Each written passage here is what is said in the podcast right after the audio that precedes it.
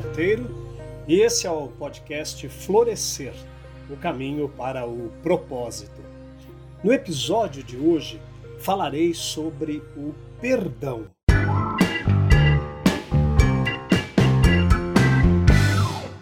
Todo crime merece castigo. Crime e Castigo é um romance publicado em 1866. É o nono do escritor e jornalista russo Fyodor Dostoiévski. O personagem principal do livro é Rodion Romanovich Raskolnikov, um ex-estudante muito inteligente, na casa dos 20 anos, que vive na miséria em um minúsculo apartamento em Pittsburgh. O rapaz precisou desistir dos estudos devido às dificuldades financeiras que enfrentava. Acredita que está destinado a grandes ações, mas que a miséria o impede de atingir todo o seu potencial. Com problemas econômicos, recorre à ajuda de uma senhora que empresta a juros altíssimos e maltrata a sua irmã mais nova, de 30 e poucos anos. Convencido de que a velha tem um péssimo caráter e explora as pessoas vulneráveis que lhe pedem ajuda, Raskolnikov decide assassiná-la. A obra de Dostoiévski desde cedo nos coloca uma questão moral. O assassinato de uma pessoa reles seria moralmente errado se o objetivo fosse nobre? Raskolnikov acredita que todas as pessoas superiores acabam cometendo assassinatos para atingir os seus objetivos, que no final são grandes avanços para a humanidade. Convencido de que ele é uma dessas pessoas, julga que matar a velha para poder conseguir os meios para atingir o seu potencial não é um ato moralmente condenável, mesmo que seja contra a lei. Passa então a planejar o assassinato, sendo uma das suas maiores preocupações o efeito psicológico que este ato pode causar nele. O ex-estudante acredita que durante e depois do assassinato poderia ser acometido de uma espécie de remorso, como se fosse uma doença. Por uma fatalidade do destino, a irmã caçula da velha acabou entrando na cena do crime e, por ser testemunha do assassinato, foi também morta a machadadas. Ao contrário da senhora Giota, que foi um assassinato premeditado, o crime da irmã aconteceu a quente, sem qualquer planejamento. Raskolnikov se torna então responsável por dois homicídios. Ao longo das extensas páginas do romance, vemos o personagem tendo que lidar com a culpa dos assassinatos cometidos e precisando justificar para si mesmo as escolhas tomadas. Também fica evidente a urgência do personagem de esconder o seu duplo crime. A sociedade em questão no romance é uma Rússia extremamente moral e católica, czarista e aristocrática. Mesmo que Raskolnikov não se sinta culpado pelo crime que cometeu, a sociedade exerce uma pressão moral sobre ele. O romance literário abre espaço para uma verdadeira discussão, para um levantamento profundo de questões filosóficas, morais, sociais que cercam um crime. Afinal, todo crime merece um castigo? Parece até estranho começar um podcast sobre o perdão com essa questão tão peremptória de senso comum, com a qual se está sempre defrontando a ideia do perdão. Por ora, numa primeira aproximação, sem questionar os seus desdobramentos, eh, ela tem a vantagem de nos levar diretamente ao lugar do perdão, um lugar de fronteira que se estende por domínios limítrofes diversos.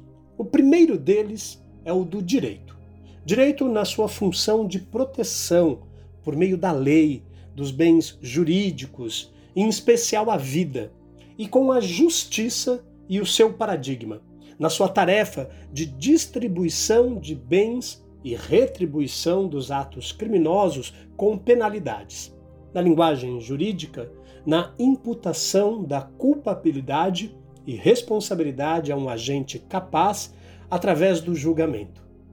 Tanto sob o aspecto objetivo da lesão, do dano, quanto do subjetivo, da culpabilidade e, por consequência, da sanção e da reparação, há uma dívida a ser paga, em um sentido amplo, por atos ocorridos no passado. O território do perdão se confronta com um espaço mais amplo que o do direito, que é o da ética, em que se encontram condutas nas quais se cogita do perdão sem que, todavia, constituam qualquer ilícito punível, ausente, portanto, a obrigatoriedade da lei, do legal, mas que também representam uma dívida a ser saldada. Ao lado do campo da ética, ali no nicho de intersecção do humano e do divino, o lugar do perdão se imbrica com aquele do pecado, da ofensa a Deus e ao próximo, e, portanto, com a tradição religiosa, notadamente no Ocidente, a judaico-cristã em seu modelo teológico. Enfim, a ideia do perdão se depara com fenômenos tão díspares como o crime, a culpa, o pecado, o sofrimento, a morte, todos eles situados no plano do caráter enigmático do mal, do mal cometido e do mal sofrido. Haveria, então, em princípio, em todos esses casos, sempre uma espécie de dívida a ser paga em consequência dos fatos ocorridos anteriormente, ou seja, dos fatos passados. Na esfera da política, o espírito do perdão pode assumir, através do Instituto Jurídico-Político da Graça, em sentido amplo, notadamente na anistia, o papel de pacificador social, se preservando o binômio paz e justiça, prevalecendo uma economia de reconciliação para quitar as dívidas das infrações de outrora.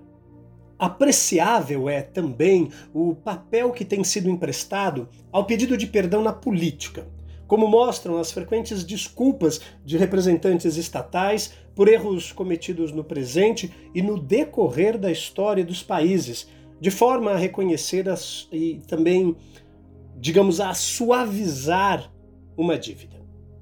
O perdão possui uma dimensão terapêutica, de cura, compreensiva do trabalho de luto e lembrança no caso de traumas sofridos por lesões graves infringidas às vítimas, de cujos efeitos é preciso se libertar.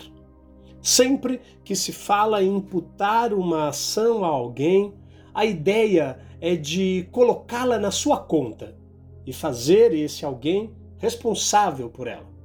Essa metáfora da conta é extraordinariamente interessante. Segundo Paul Ricoeur, um dos grandes filósofos e pensadores franceses do período que se seguiu à Segunda Guerra Mundial, tendo inclusive desenvolvido contribuições para a fenomenologia e a hermenêutica, em constante diálogo com as ciências humanas e sociais, nos ensina que o verbo latino putare implica cálculo, implica cômputo, sugerindo a ideia de uma estranha contabilidade moral dos méritos e deméritos, como um livro de contas com duas entradas: receita e despesa, crédito e débito, com vista a uma espécie de balanço positivo ou negativo. É uma contabilidade muito particular que sugere a ideia de uma espécie de um dossiê moral no qual se inscrevem as dívidas e, eventualmente, os méritos, e que faz lembrar as figuras semimíticas do grande livro das contas a prestar, livro da vida e da morte. Fala-se usualmente de uma grandeza do perdão no sentido de generosidade, liberação de uma dívida que pode ser considerada infinita no plano subjetivo. Por ora, a amplitude de campos atravessados pela ideia de perdão e sua carga de sentidos não deixa já de espalhar a sua grandeza também no plano objetivo. Poucos são os temas que reúnem com tamanha incandescência os planos do pensar, do sentir e do agir. Daí as imensas dificuldades de encontrar a porta justa de sua entrada e uma das angustiantes preocupações do trabalho diante desta riqueza é precisamente a de como colocar a questão do perdão filosoficamente em face deste lugar de fronteira, comunicante com diferentes discursos e saberes, além de seus próprios dilemas que cumpre apenas registrar. Porém, sem a ilusão de pensar que se pode saber muito porque há uma dimensão do perdão que parece estar guardada em uma espécie de cripta, no segredo, tantas vezes indizível, talvez apenas acessível ao discurso poético. Por outro lado, como não colocar a questão do perdão? Ela nos submerge, a existência e liberação de uma dívida a ser paga sugerem, de imediato, um exercício de avizinhamento inicial entre a ideia de perdão e noções básicas no campo das relações privadas, vamos por assim dizer, das relações civis do direito, das obrigações, na medida em que este último, a obrigação, lida com conceitos de aplicação mais corrente e concreta da ideia de crédito e débito, encontra então uma expressão bem construída pelos romanos nas obrigações de dar, fazer e não fazer, nas quais se podem pesquisar elementos da ideia de perdão. As obrigações, no sentido técnico, são aquelas que vinculam uma pessoa a outra por meio de declarações de vontade e também da lei, tendo por objeto determinada prestação. No seu lado ativo, a palavra obrigação pode ser designada de crédito, e no seu lado passivo, de débito. Assim como o conjunto da relação jurídica abrange o duplo aspecto, o vínculo chamado de nexus, aquilo que liga, e a prestação devida. A definição de obrigação vem expressa comumente como relação jurídica de caráter transitório, estabelecida entre devedor e credor e cujo objeto consiste em uma prestação pessoal, econômica, positiva ou negativa, devida pelo primeiro ao segundo, garantindo-lhe o cumprimento através do seu patrimônio. Relação jurídica se diz para excluir deveres estranhos ao direito, como os do homem com Deus, consigo próprio e com os seus semelhantes, por exemplo, pertencentes então ao domínio da moral e desprovidos de sanção. Deveres de gratidão, deveres de urbanidade, deveres de cortesia, de solidariedade, impostos pela lei moral escapam então da incidência civil e sua observância é confiada exclusivamente à espontaneidade e liberalidade do ser humano que não pode ser compelido a qualquer obrigação. Assim também o perdão, na sua dimensão ética, não é devido ou obrigatório. Ele pode ser pedido, ele pode ser concedido, mas não pode ser exigido e não há sanção jurídica para que isso ocorra. A palavra perdão em hebraico não tem relação com o dom. O escritor e filósofo das religiões Michael de Saint-Cheron aponta que em hebraico a palavra kapara vem da raiz kapar, que significa cobrir, no sentido de uma reparação, cobrir de uma expiação. As três consoantes da raiz kapar, K e o duplo P que aparecem, dão também kiper, que significa apaziguar e absolver, apagar uma falta. Não há uma etimologia que leve a ideia de dom. Pode-se então receber um dom sem esforço, sem nada pedir, sem nada esperar. Por outro lado, não se pode ser purificado de suas faltas sem tê-las efetivamente espiado por um trabalho, por um esforço espiritual pessoal, nem obter reparação sem ter nada reparado por si mesmo. Como se depreende, então, o perdão judaico, por suas características, está inserido em uma ética da reparação e não em uma ética da graça. E esta característica se projeta na questão da discussão sobre o perdão condicional à confissão, ao arrependimento, à expiação e à reparação. Mas não só no campo religioso esta nova economia é recebida. Também no pensamento da filosofia política ela aparece. Ao tratar do poder de perdoar e de que o perdão é o corretivo necessário aos danos inevitáveis da ação no espaço público, a filósofa política alemã de origem judaica, uma das mais influentes do século XX, Hannah Arendt, mostra que o descobridor do papel do perdão na esfera dos negócios humanos foi Jesus de Nazaré. Em um cenário religioso e enunciado em linguagem religiosa cita, inclusive, o Evangelho, em especial o de Lucas, lá no capítulo 5, 21 a 42, e Mateus, de 18 a 35.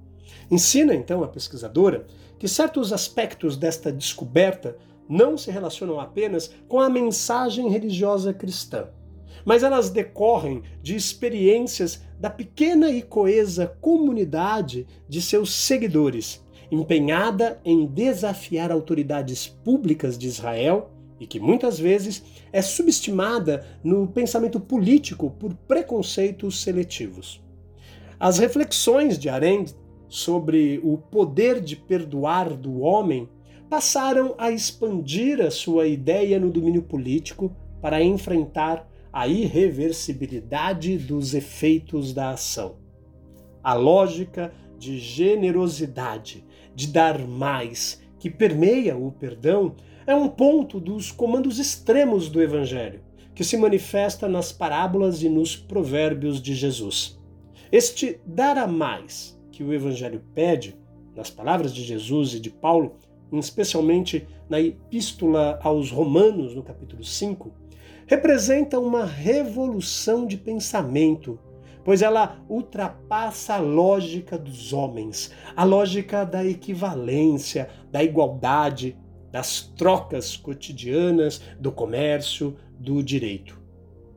No domínio ético, o perdão e sua economia do dom, governados pela lógica da superabundância, do excesso, podem fazer surgir algo dessa generosidade em um contexto moderno, nacional e internacional corrigir por intervenções positivas as desigualdades oriundas precisamente da lógica da equivalência a todas as relações econômicas e comerciais, em um convite a viver a lógica da superabundância.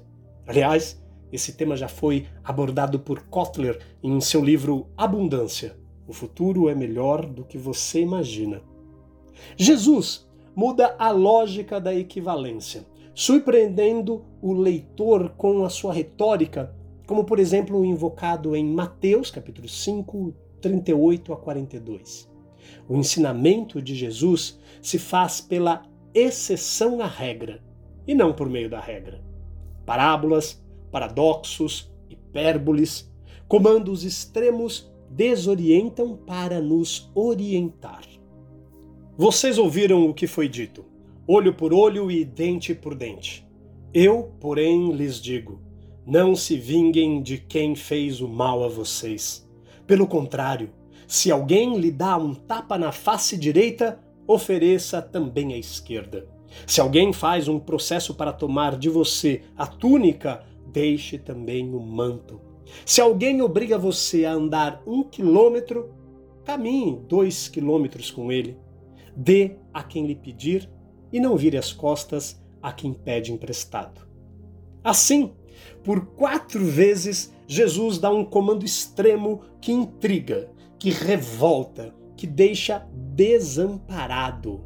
Um comando que não concorda com a lógica de nossa ética ordinária e põe esta lógica em questão. A famosa pena de talião, citada no trecho de Mateus, que hoje parece bárbara, na evolução da culpabilidade, estudada na simbólica do mal, representa a primeira conquista contra a vingança ilimitada, a primeira medida da pena à altura da grandeza do crime.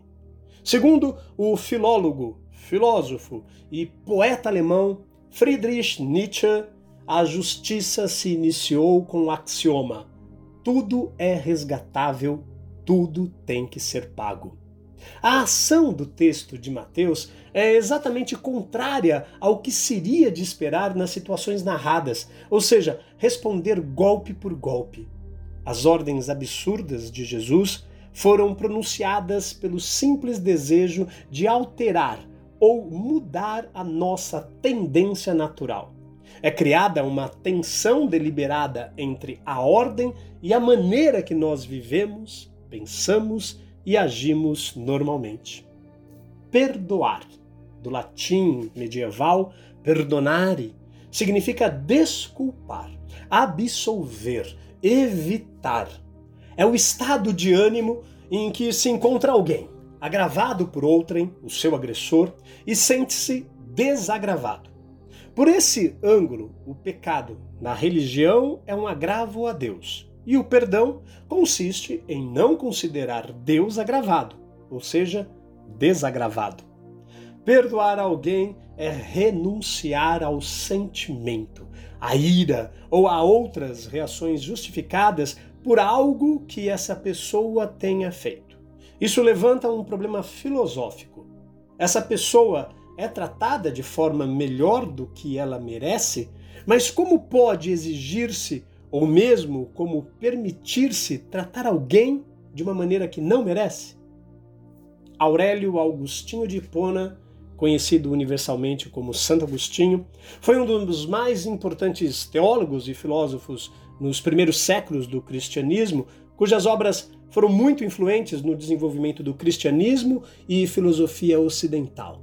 Foi também bispo de Hipona, uma cidade na província romana da África, nos aconselhava a detestar o pecado, mas não o pecador, o que também indica uma atitude objetiva ou impessoal para com o pecador, como se o caráter do agente estivesse apenas acidentalmente ligado ao caráter detestável de suas ações, mas Nomeadamente, sua posição objetiva é inconsistente com o reconhecimento total dos outros como pessoas. Independentemente de se ter uma religião definida, o importante é não cultivar o rancor, não cultivar o medo, as mágoas, a raiva ou o ódio. Todos esses são sentimentos que só nos atrapalham emocional, espiritual e até fisicamente. O perdão nas diversas crenças é abordado como forma de trazer tranquilidade à vida. A própria Bíblia cita em várias passagens este conceito. As igrejas católicas e evangélicas, por exemplo, falam bastante do fato de Deus ter perdoado os nossos pecados. Seguir o exemplo dele é a orientação para salvar uma vida da culpa e do desespero. O Espiritismo, por sua vez, prega o perdão para quem quer se livrar de sentimentos negativos, como a tristeza, por exemplo. De acordo com a crença espírita, todos nós somos espíritos em evolução e cometemos erros. O conceito de perdão, segundo a doutrina espírita, proferida por Allan Kardec, é idêntico ao do Evangelho, que lhe é fundamento. Concessão indefinida de oportunidades para que o ofensor se arrependa, o pecador se recomponha, o criminoso se libere do mal e se erga redimido para a ascensão luminosa. Já no budismo, o perdão ele é parte essencial da compaixão. Porém, seus seguidores preferem nem usar a palavra perdão por julgarem não muito adequada é que para o budismo não há um certo e um errado, conceitos relacionados a um juízo de valor. No islamismo, os pecados menores são levados ao ritual da lavagem de certas partes do corpo. Isso ocorre antes das orações. Para lá, que sem isso, inclusive, não aceitará os pedidos de perdão. E no judaísmo é celebrado o Dia do Perdão. Trata-se de uma data importante, conhecida como Yom Kippur. É o dia da expiação sobre o qual declara a Torá. No décimo dia do sétimo mês afligirás tua alma e não trabalharás, pois neste dia a expiação será feita para te purificar perante Deus. Serás purificado de todos os teus pecados. Nesta ocasião, eles se dedicam de forma especial ao jejum, às orações e à contrição. Essas práticas são a prova de que eles têm seus arrependimentos e estão buscando o perdão divino. Para os orientais, em especial os japoneses, muito mais que o Gomenasai e o Sumimasen, há um conceito chamado Dogeza, a maneira tradicional, mais educada, humilde e formal que os japoneses usam para pedir desculpas e perdão. Dogeza é um elemento da etiqueta tradicional japonesa que envolve ajoelhar-se diretamente no chão e se curvar para prostrar-se enquanto toca a cabeça no chão. A palavra significa literalmente sentar-se no chão. É usado para mostrar deferência a uma pessoa de status superior, como um pedido de desculpas profundo ou para expressar o desejo de favor da referida pessoa. Na consciência social japonesa, o ato de sentar no chão e prostrar-se é uma deferência incomum usada apenas quando alguém se desvia bastante do comportamento diário. Normalmente se pede perdão apenas curvando-se, mas o dogeza é usado em casos extremos. Quando, por exemplo, um político comete algum roubo e pede desculpas em público. É um arco completo, um curvar-se total, tão tradicional que poucos usam hoje em dia. Digamos, uma pessoa cometeu um crime e deseja buscar perdão. Realizar uma doguezá não significa simplesmente pedir perdão. É uma maneira de implorar por isso, se rebaixar, mostrar-se envergonhado totalmente. Um dos primeiros registros de Dogezá pode ser encontrado em um famoso antigo registro chinês de encontro com os japoneses chamado de Gijiwa Shinden, acreditando-se ser um antigo costume japonês. Foi mencionado que os plebeus do antigo Yamatai Koku ao encontrar nos nobres ao longo da estrada, caíam prostrados no local, batendo palmas como em emoção. O Haniwa do período Kofun também pode ser visto se prostrando em Dogezá. No início do período moderno, popularmente com a procissão do Daimyo, acreditava-se que era obrigatório para os plebeus presentes realizarem Dogezá mas isso está completamente incorreto. Era normal que pessoas comuns realizassem doguezá nos tempos modernos ao serem entrevistados por superiores. Mesmo agora, como um método de autoproteção e pedido de desculpas em que os danos à imagem são negligenciados, sua ideia de sentir vergonha permanece firmemente enraizada. Mas qual seria o propósito de perdoar. Saber perdoar é normalmente considerado como sendo uma virtude. Mas é realmente? E de que falamos nós quando falamos de perdoar? Outras questões pertinentes que também poderão ser colocadas são: perdoar relaciona-se apenas com quem se sente ofendido, traído, abusado, agredido, violentado? ou relaciona-se também com quem ofendeu, traiu, abusou, agrediu, violentou? Quando eu perdoo, tenho em conta apenas o meu sentir Ou é um requisito perceber se o outro agiu conscientemente, propositadamente, e sendo assim, se fa tal fato é, gerou ou não remorso ou arrependimento? Posso eu perdoar atos praticados contra terceiros ou contra a humanidade? Estas questões estão longe de ser consensuais, quer sejam abordadas pela religião, pela filosofia ou até mesmo pela psicologia.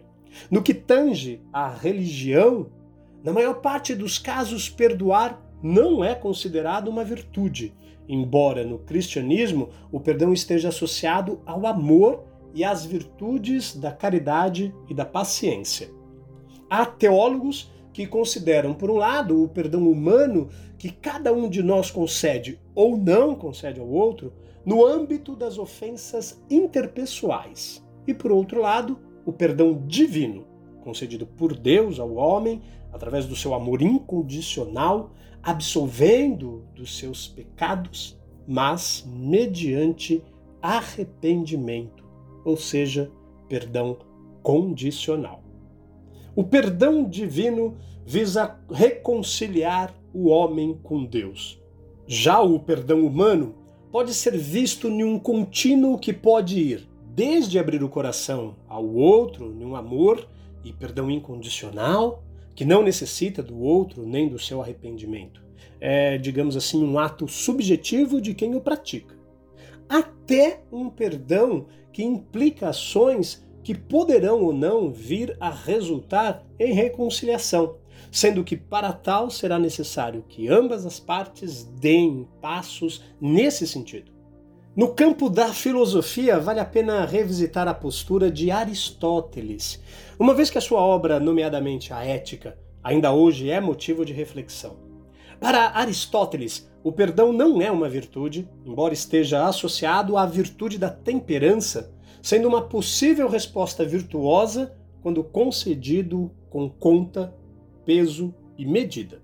Ao contrário de outros filósofos que consideram uma virtude num polo e o vício no polo oposto, Aristóteles olha para o perdão como fazendo parte da virtude da temperança e como tendo dois vícios em cada polo: o déficit e o excesso.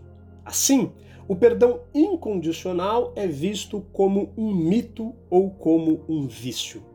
Aristóteles defensor da moderação e da justa medida, considera a zanga e a retaliação como válidas em determinadas alturas, face a algumas situações ou pessoas, se tiverem uma duração apropriada e uma intensidade correta. Na sua perspectiva, a zanga pode ser boa ou má, podendo ser necessária e motivadora e não apenas algo para ser controlado. Quanto ao perdão, Aristóteles considera que há atos que não devem ser perdoados, pois foram conscientes e deliberados, sendo eticamente reprovável fazê-lo. Quem o faz tem um déficit de zanga, isto é, que essa incapacidade pode ser prejudicial para o próprio, para os outros e para a comunidade também. De acordo com Aristóteles, para se aspirar ao perdão é necessário arrependimento e responsabilização, que implica justiça e tentativa de reparação. Chegamos agora então a uma perspectiva psicológica e às implicações do perdão no bem-estar psicológico. Alguns estudos mostram que as ofensas mais difíceis de perdoar são as que envolvem intencionalidade e em que não há pedido de desculpa, expressão de remorso ou até de arrependimento. Estes fatores levam a que o ofendido considere, tal como Aristóteles, que nestes casos o agressor não deve ser perdoado. Seria isto prejudicial ao bem-estar psicológico? O perdão envolve sentimentos, pensamentos e tendências comportamentais, ou mesmo comportamentos efetivos, e surge-nos como tendo duas dimensões: uma intrapsíquica, isto é, ocorrendo na mente de quem perdoa, e outra interpessoal, ocorrendo em função do outro. Ambas as dimensões comportam fatores que se concentram no próprio perdoando e no outro, o ofensor. É possível, então, confirmar, através da prática clínica, que em muitos casos a tendência para perdoar está relacionada com alguns fatores, tais como dificuldades na autofocagem, medo do confronto com uma realidade difícil, receio de perder uma relação significativa. Isso pode ser reforçado por um ambiente externo, quer seja social, quer seja cultural ou até mesmo religioso, que pressione no sentido do perdão. A título de exemplo, nós podemos referir os casos de violência no seio do casal, em que a vontade de perdoar está mais associada ao fato de se querer manter a relação do que ao perdão propriamente dito. Algumas vezes, a urgência de perdoar mais não é do que uma tentativa de não entrar em contato com emoções de zanga vistas pelo próprio como negativas e não possibilitando poder ver-se como uma boa pessoa. Esta fuga de si próprio e do conflito interno pode conduzir à autoapreciação e à vergonha, uma vez que as emoções primárias são negadas e reprimidas numa tentativa de evitar a dor e de seguir em frente. É fácil perceber que esse tipo de perdão não facilita a recuperação do bem-estar psicológico, funcionando mesmo como um impedimento a que tal possa ocorrer, uma vez que, entre outras coisas, pode dar origem também à falta de respeito próprio. As problemáticas que envolvem a questão do perdão estão, na maior parte das vezes, relacionadas com assuntos inacabados. Um assunto inacabado pode gerar dois tipos de respostas: ressentimento e resignação. Ressentimento refere-se ao não fechar questão, não resolução do assunto que leva à ruminação, ou seja, à ativação de pensamentos sistemáticos em torno do assunto inacabado. Resignação refere-se a um não fechar do assunto de forma passiva, aparentemente conformada e vitimizante. Qualquer dessas respostas não é adaptativa no longo prazo e necessita de um processo de tomada de consciência e aceitação que implica sempre o luto pelo que se passou ou perdeu e pela atribuição de novos significados a essa perda e a essa nova realidade. Aceitar o passado e o presente é uma tarefa nem sempre fácil, mas absolutamente necessária, pois perdoar é uma escolha.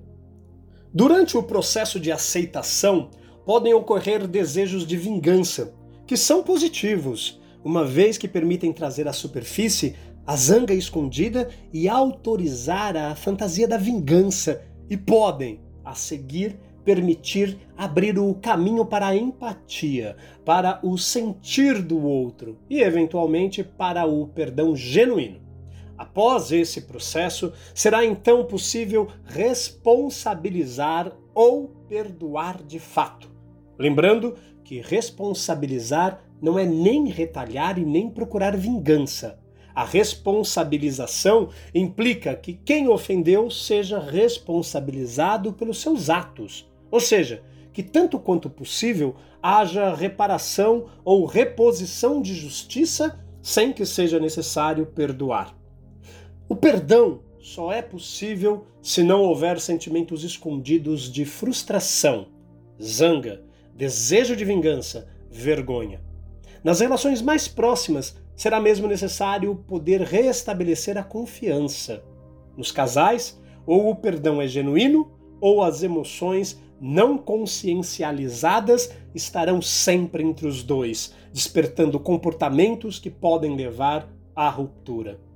Muitas pessoas vivem a vida toda oscilando entre o remorso e o rancor, entre o arrependimento e a humilhação, frutos de práticas injustas cometidas ou sofridas, pois quando ofendemos os outros, cometendo uma injustiça, somos afetados por um sentimento pesado. o remorso.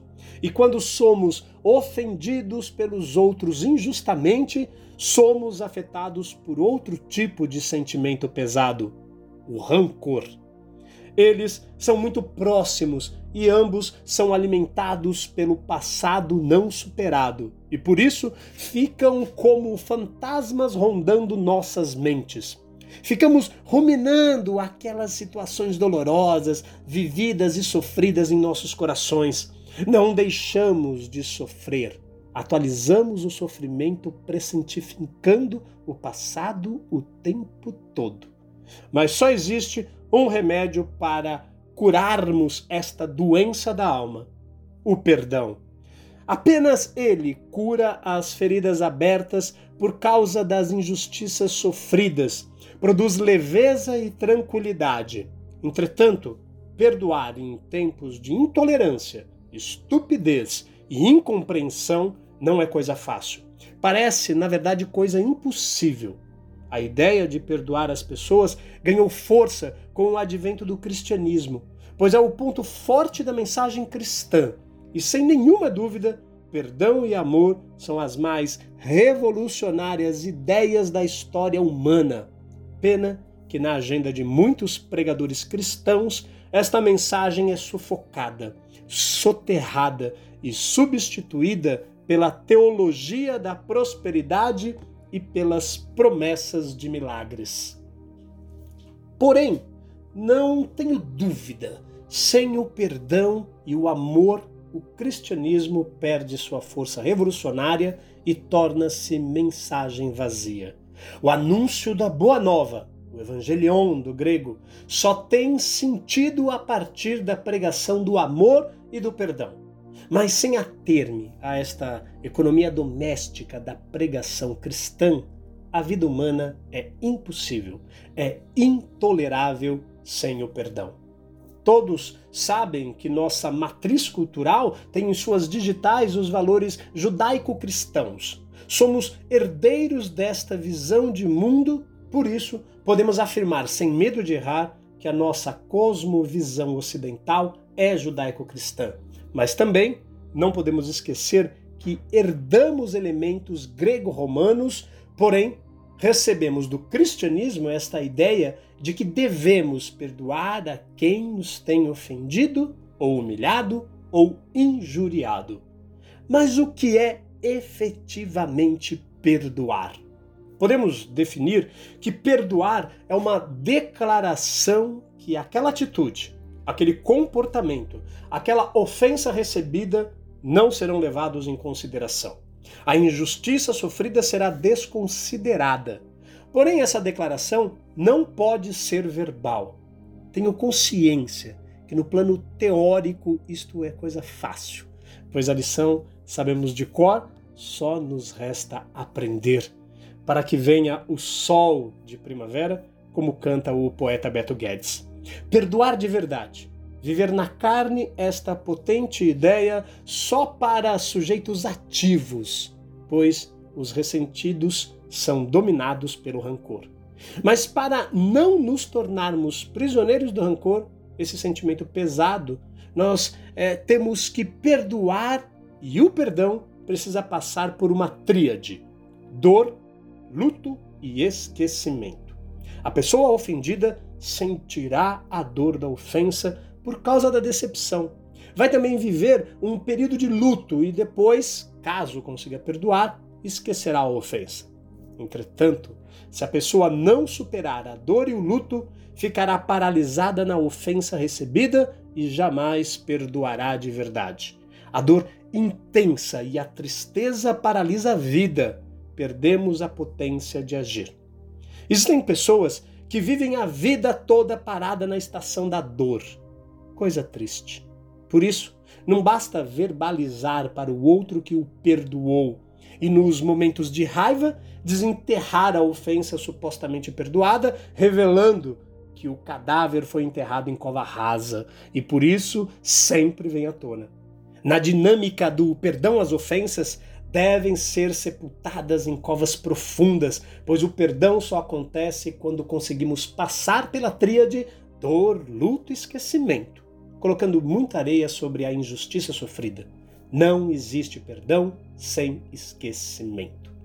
A filósofa Hannah Arendt afirma que a faculdade de perdoar é a única solução possível para o problema da irreversibilidade da ação humana. Da mesma forma, a pessoa que cometeu a injustiça não pode apenas ficar parada no arrependimento, ela precisa agir, é necessário pedir perdão.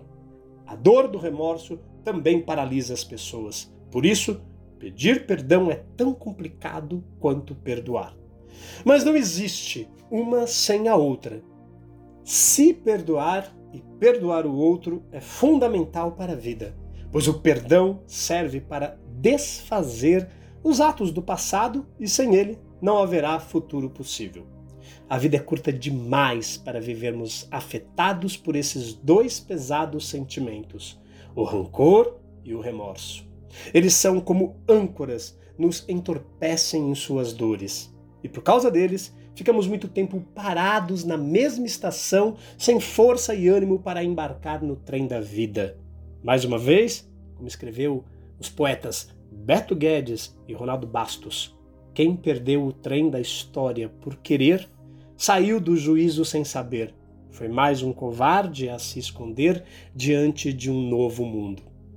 E não podemos duvidar da força desses dois sentimentos. Eles nos acovardam, nos tiram o juízo e nos impedem de enxergarmos a chegada do novo mundo, pois estamos paralisados nas dores vividas e sofridas em um passado distante. Por mais que devemos cuidar da mente e do corpo para que possamos estar sempre em dia com a nossa saúde, temos que lembrar da nossa responsabilidade em relação aos outros. Porque vivemos em comunidade e precisamos administrar bem os relacionamentos interpessoais. Devemos aceitar a vida como ela é e não como gostaríamos que fosse. Ao mesmo tempo em que o perdão nos alivia de nossas possíveis culpas, ao perdoar, evitamos transferir responsabilidades para quem nos feriu ou para fatores externos. Encarar a vida com força de vontade para acreditar que todos os seres humanos são passíveis de erros, sabendo que somos perfectíveis e não perfeitos. Quando pedimos perdão, diminuímos conflitos, saímos do papel de vítimas e as consequências dos nossos próprios erros perdem peso ou até desaparecem. E isto é muito bom e reconfortante. Perdoando a nós mesmos e aos que nos cercam, a paz vem naturalmente. Algumas pessoas até sabem tudo isso, mas ficam na dúvida de como fazer para pedir perdão. É tão simples. Basta dizer ao outro frases como desculpe pelo que fiz a você, ou perdão se por caso te magoei, ou ainda desculpe-me se não fui legal com você. Na verdade, importam menos as palavras, mas sim o que sentimos verdadeiramente no coração e que estamos perdoando de fato. Importante lembrar aqui que às vezes é mais difícil aprender a perdoar a si próprio do que pedir desculpa ao outro. Afinal, Ninguém está livre de ter culpa sobre alguma coisa que fez ou que deixou de fazer. Portanto, este estágio talvez seja até o mais importante. Saber que ao nos perdoarmos, teremos muito mais facilidade em pedir perdão aos que nos cercam. E desta forma, teremos mais paz no dia a dia e maior gratidão e bem-estar. Tertuliano primeiro autor cristão a produzir uma obra em latim, nascido em Cartago, na província romana da África proconsular, dizia: Você quer ser feliz por um instante? Vingue-se. Você quer ser feliz para sempre? Perdoe. E seguindo também os conselhos de Mário Quintana, perdoe os outros não porque eles merecem perdão, mas porque você merece paz. Queridos ouvintes, agradeço imensamente todos vocês que estiveram comigo nessa caminhada rumo ao nosso propósito. Parabenizo a todos pelo esforço e dedicação e convido a ouvir novamente os assuntos que nós discutimos por aqui, aqueles que te tocaram de alguma maneira. Sempre que nós revemos esses temas, nós nos debruçamos em novos olhares. Caso tenha sentido falta de algum tema, sinta-se à vontade para poder sugerir um conteúdo. Será uma honra e certamente um desafio poder desenvolver algo que lhe agrade. Use o direct do Instagram ou os meus contatos. Também agradeço a imensa oportunidade que me deram de poder realizar o meu propósito, que é ajudar a transformar a vida de vocês por meio desses conteúdos, da palavra e do saber. Farei uma breve pausa e logo estaremos juntos novamente. Lembre-se, o propósito demarca a interpretação do relacionamento entre o humano e o seu incrível mundo. Traduz no porquê fazemos o que fazemos? Para saber os conteúdos de minhas palestras, siga-me no Instagram, arroba Plínio Monteiro Palestras. Nos vemos em breve. Até lá!